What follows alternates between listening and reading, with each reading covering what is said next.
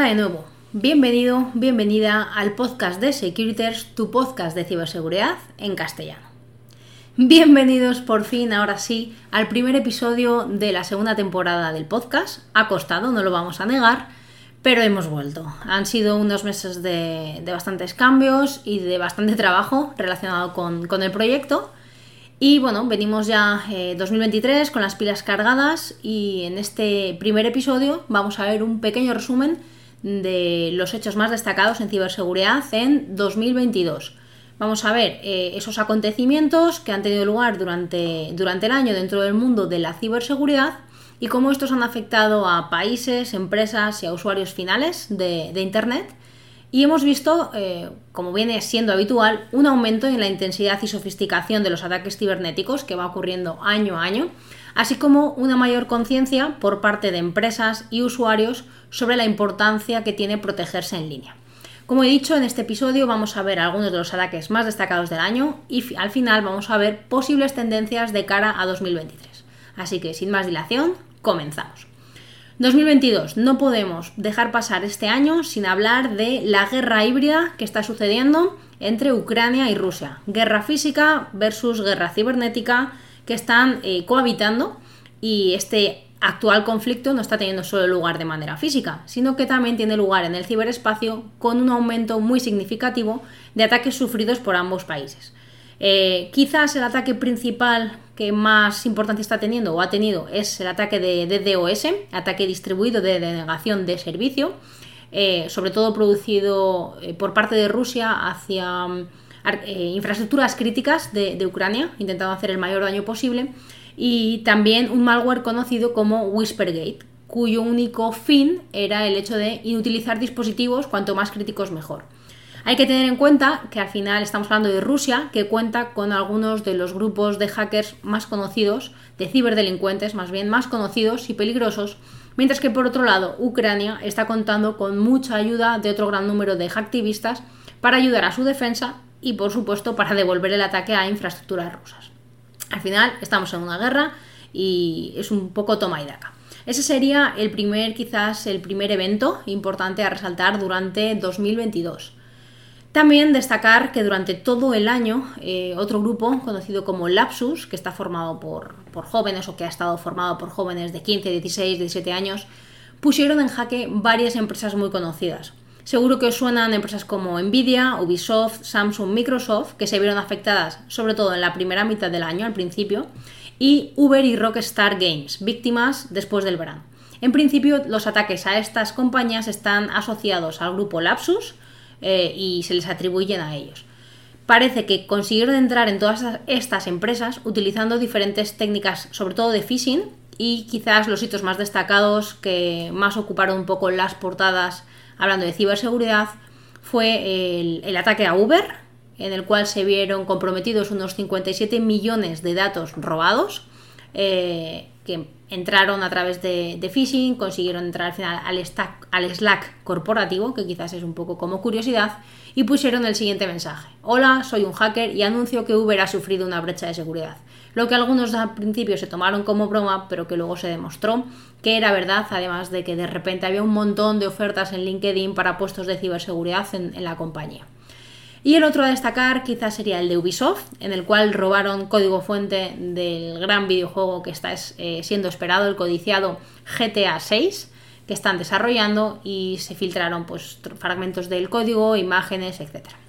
Durante el año se han producido diferentes detenciones, además de miembros del grupo, y la última tuvo lugar en septiembre. Se supone que es el responsable de este último ataque a Ubisoft, a un chaval de unos 17 años de Reino Unido. Hemos visto las dos primeras, vamos a seguir con eh, el protagonista durante varios años y yo creo que todavía le quedan, eh, que son los ataques de ransomware. Nada nuevo. Siguen teniendo gran importancia como el principal incidente de ciberseguridad que han sufrido las empresas y que han repercutido en el servicio que ofrecen a sus clientes. Quizás por eso se considera que es el más crítico y además han dado pie a un nuevo tipo de servicio, el conocido como Random as a Service o RAS, eh, que es una manera que tienen los ciberdelincuentes de alquilar sus propios servicios para al final seguir enriqueciéndose. También se puede confirmar este año que debido a los objetivos que han tenido este tipo de ataques, que han sido muchos y muy variados, destacar quizás eh, la falta de ética de, estos atacantes, ya que este año se han visto afectados infraestructuras críticas a nivel de hospitales o centros médicos. Por ejemplo, en Francia hubo uno y aquí en España sucedió en el Consorcio Sanitario Integral CSI de Cataluña, que afectó a muchos centros de salud de Barcelona. También se puede destacar ataques de ransomware a nivel estatal, el ataque ciberataque que sufrió Costa Rica con el grupo Conti y el ransomware que recibe el mismo nombre que paralizó el país. Este grupo eh, se dedica a infectar con ransomware y eh, dentro de, Costa Rica empezaron afectando, creo que fue al Ministerio de Hacienda e incluso se vio obligado a parar algunas de sus plataformas electrónicas debido al ataque, como la que utilizan para la recaudación de impuestos. El país llegó a declarar el estado de alerta e incluso el FBI ofreció una recompensa eh, por el líder, el líder del grupo de unos 10 millones de dólares. Así que tuvo bastante relevancia. También eh, tenemos que hablar de Pegasus. En su día hicimos un podcast hablando de ello para Damis, que era Pegasus. Y aunque no era algo nuevo, ni es una noticia de 2022, tuvo su protagonismo eh, en este año al desvelarse que este software de espionaje que había sido desarrollado por la empresa, o que eh, ha sido desarrollado por la empresa israelí NSO Group, eh, que supuestamente únicamente vende a gobiernos, eh, se hizo público que había sido utilizado para obtener información, es decir, espiar, en este caso a líderes independentistas catalanes, a jueces y a miembros de esa sociedad civil catalana. Este software, como ya vimos, capaz de infectar tanto móviles Android como iPhone, se aprovecha de vulnerabilidades no conocidas, también llamadas zero days, eh, nos demostraba una vez más que no hay nada 100% seguro y poderoso caballeros don dinero, que una vez que tengas el dinero suficiente y un objetivo, te puedes hacer con este tipo de, armas para, conseguir pues, bueno, tus objetivos. Y volvemos, para cerrar un poco el resumen de 2022, a esos vicios antiguos que no dejan de ocupar un poco las portadas de la ciberseguridad. Concretamente a dos de ellos que siguen sin pasar de moda por mucho que nos duela. El primero son las contraseñas. Contraseñas de mierda. El top 10 de las contraseñas de 2022 es para echarse unas risas, pero eh, sigue siendo tristísimo. Vamos a ver cuáles serían esas 10 contraseñas más utilizadas eh, y por supuesto muy inseguras. La primera eh, es para la contraseña password en minúscula. El top 2 lo tiene 1, 2, 3, 4, 5, 6. Rápida de, meter en los sistemas. 1, 2, 3, 4, 5, 6. En el puesto número 3 una mucho más elaborada, del 1 al 9. 1, 2, 3, 4, 5, 6, 7, 8, 9. Como veis, el top 3 no tiene desperdicio. Pero en el top 10 siguen habiendo otras mm, igual de débiles como son Guest, QWERTY, 1, 2, 3, 4, 5, 6, 7, 8, 1, 1, 1, 1, 1, 1, 1, 2, 3, 4, 5, una nueva que es Call 1, 2, 3, 4, 5, 6 o 1, 2, 3, 1, 2, 3. Como veis, por regla general tendemos a no complicarnos mucho. Seguimos teniendo esta asignatura pendiente. Eh, todas ellas, eh, si sufriésemos un ataque de fuerza bruta, van a ser obtenidas en menos de un segundo. Destacar que hay dos nuevas, no solamente la del call 1, 2, 3, 4, 5, 6, que quizás tardemos 10 segundos en, en obtener, por lo tanto es un tiempo irrisorio y seguimos teniendo pendiente esta asignatura de mejorar nuestras contraseñas. Y la segunda, como vicio antiguo, vamos a hablar eh, de los ataques de phishing. Siguen aumentando, cada vez hay más posibles vectores de entrada, al final cualquier sitio a través del cual se puedan comunicar con nosotros es un vector de entrada e incluso hay páginas web que se dedican ya a hacer phishing, que no es dirigido, sino son enlaces dentro de páginas que nos llevan a landing page, que al final son páginas de, de phishing. Me gustaría que levante la mano el que nunca haya recibido algún intento de phishing. Dudo que haya alguna persona que mantenga la mano sin levantar, ya que al final es el principal, el principal ataque. Da igual si es más sofisticado o menos sofisticado, seguramente todos habremos recibido, habremos recibido alguna vez un ataque de este tipo. Otra cosa es que hayamos caído, ¿no? Pero los correos, los mensajes los habremos recibido. Y sigue siendo el rey de los ataques y suele estar en esa posición, en ese top 3, yo diría casi top 1. Y al final es un ataque que para los ciberdelincuentes es muy barato de efectuar. Un, phishing cutre es simplemente enviar un, correo a tu base de datos de, posibles víctimas y a poco que tengas alguna víctima es posible que ya estén sacando beneficios. Eh, también dentro de esta categoría incluiríamos, por supuesto, la estafa del CEO, que no deja de ser un phishing dirigido o spear phishing, y como vemos todavía queda mucha tarea a nivel de concienciación para usuarios, para empresas, etc. Por tanto, sobre todo de estas dos últimas, el tema de las contraseñas y de phishing, os invito a que indaguéis un poquito a vuestro alrededor y que ayudéis a esa concienciación de las personas que tenéis cerca, porque no todas tienen por qué tener este conocimiento o seguramente no se dediquen a temas de tecnología, incluso les sea totalmente desconocido. Aunque ya es verdad que phishing eh, es una palabra que ya prácticamente todo el mundo sabe, sabe lo que significa. A modo de resumen, eh, serían estos los cinco campos eh, o los cinco ataques eh, sobre los que hemos tenido más protagonismo en 2022, lo que pone de manifiesto que aún tenemos bastante trabajo de campo que hacer, tenemos un montón de, de frentes abiertos de los que, hay que, de los que habría que defenderse. y bueno, seguimos mejorando, seguimos trabajando en ello. Al final es una carrera continua y normalmente los malos van un poquito más rápido. Eh, y con esto cerramos un poco el resumen de 2022. Hay muchas más, pero bueno, me han parecido que son las cinco más destacadas y en las cuales eh, podría ser una buena manera de, resumir el, año. Y ahora vamos a ver, ¿qué nos deparará 2023? Vamos a hacer un poquito de visionario de futuro, traemos la, bola y vamos a ver qué podría haber en el, próximo año o ya este año. Y desde mi humilde opinión, vamos a ver un poco, o voy a ver eh, cómo veo yo un poco el futuro de la ciberseguridad. Parece que está claro la tendencia ascendente en cuanto a incidentes de ciberseguridad. Cada vez va a haber habiendo más, más ataques o, intentos de ataque o incidentes a nivel de, organizaciones y de usuarios. Por lo tanto, se ve una tendencia de continuidad en, este, en esta gráfica que va con esta mm, tendencia ascendente. Y yo creo que, bueno, algunos ya he hablado de ellos en 2022 y van a seguir siendo protagonistas.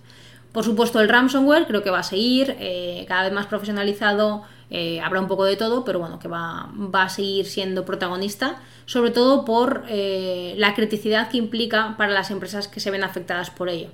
Es capaz de paralizarles su actividad y de afectar directamente a, los clientes. El tema del phishing sería el segundo, también continuidad. va a seguir aumentando los ataques al crecer esa superficie de exposición, más ataques a través de redes sociales y al final eh, yo creo que va a ser el, ataque más sensible de cara al público, ¿no? a, la gente también de, a pie. Quizás es 2023 como tercer punto el año en el que va a haber una autenticación alternativa a las contraseñas. Será el año del fin de las contraseñas. Llevan, llevamos años trabajando en la industria en terminar con ellas, ya que al final la responsabilidad de recordarlas, de que sean seguras, cae en el usuario y solemos ser vagos, como hemos visto en ese top 10 de, contraseñas de 2022. Ya lleva un tiempo coleando, aún no lo vemos en nuestro día a día, pero se está trabajando ¿no? en eliminar las contraseñas como factor de autenticación y a día de hoy seguimos utilizándolas en prácticamente todos los servicios y se ha demostrado que no son eficaces para proteger los activos, por lo que el objetivo es eliminar ese factor humano, que es el eslabón débil de la ecuación de la autenticación. Se creó en 2012-2013 la alianza conocida como FIDO, Fast Identity Online, creada por varias empresas del sector tecnológico, que tiene como propósito resolver el problema de las contraseñas en el mundo. Ahora, 10 años después, quizás sea este el año en el que acaben eh, con las contraseñas y podamos enfrentarnos a métodos de autenticación más seguros, no lo sabemos. Yo creo que puede ser el año en el que lo, empecé, eh, en el que lo empecemos a ver y empresas que desde el primer momento, eh, muy grandes como Google, Apple o Microsoft, apoyaron a, este, a esta alianza, a este proyecto. Y el objetivo es sustituir contraseñas por sistemas biométricos que puedan quitar la responsabilidad del usuario. Hay navegadores que ya lo están utilizando a día de hoy, pero de momento es transparente para el usuario y el objetivo final es que sea totalmente transparente al usuario. Hay pequeñas cosas que se van avanzando, pero quizás sea este el año en el que tengamos que olvidarnos de, acordarnos de 20.000 contraseñas para 20.000 servicios diferentes. Lo veremos, eh, espero que sí, o que al menos se vaya avanzando en ello, ¿no? también por nuestra comodidad y para garantizar que sea también más seguro para, todos. Eh, Asignatura pendiente. Seguimos al siguiente paso, la concienciación. Ya lo hemos comentado antes, yo creo que es algo que llevamos arrastrando muchos años y que vamos a seguir, pero es verdad que cada vez hay que estar más concienciados y vemos que hay más gente preocupada de, ella. Y por último, eh, no me gustaría cerrar este podcast, espero que no se me haya ido mucho de, tiempo, sin hablar de otra tendencia eh, que también lleva ya tiempo eh, hablándose de ella, pero que quizás ahora la estamos viendo más materializada, y es hablar de la inteligencia artificial y el papel que tendrá, no solamente en el mundo, sino en concreto en la ciberseguridad, ya que bueno, la inteligencia artificial para poneros un poquito en, a la gente que no lo conozca, son algoritmos de aprendizaje automático que pueden examinar eh, una enorme cantidad de datos, se mueven por las redes en, tiempo real de una forma mucho más eficaz eh, de lo que podrían hacer los humanos y aprender. Sobre todo es la, capacidad de aprender a reconocer patrones, eh, quizás a nivel de, ciberseguridad, esos patrones que puedan indicar una amenaza y poder responder antes. Ese sería un poco el objetivo del uso de la inteligencia artificial en ciberseguridad. Y este año, con la aparición de varias aplicaciones, sobre todo no porque hayan aparecido este año, sino porque han llegado al público y se han hecho bastante conocidas, el hecho de DALI 2 eh, para generación de imágenes o el famoso chat GPT-3, que a final de 2022 ha tenido bastante relevancia, ambos de la empresa OpenAI, nos han hecho, nos han hecho ver que esto ya no es algo del futuro, que es tangible, que lo podemos ver eh, y entender. Ha vuelto a la palestra también eh, si esta inteligencia artificial va a llegar el día en el que suplante a un tanto por ciento de trabajadores o no en las organizaciones. Y lo más interesante, al menos para mí, o el punto de vista desde el que yo lo veo, debates de cómo esta tecnología se puede utilizar para mejorar procesos actuales, mejorar la calidad del trabajo y facilitar también el trabajo a, a los trabajadores si se utiliza desde ese punto de vista. Ahí os dejo también la reflexión, dadle una vuelta, creéis que, que dentro de X años la inteligencia artificial nos va a suplir como trabajadores o no. Y hasta aquí el episodio de hoy. Primero de 2023, espero que os haya gustado. También primero de la segunda temporada. Volvemos con los podcasts. Eh, y nada, muchísimas gracias por escuchar. Si te ha gustado, recuerda puntuar el podcast en la plataforma que utilices para escucharlo. Y recuerda también que si quieres más contenido relacionado con ciberseguridad, puedes seguirnos en cualquiera de las redes sociales que he dejado en la descripción del episodio. De nuevo, muchas gracias por escucharnos y nos vemos en el siguiente. Un abrazo.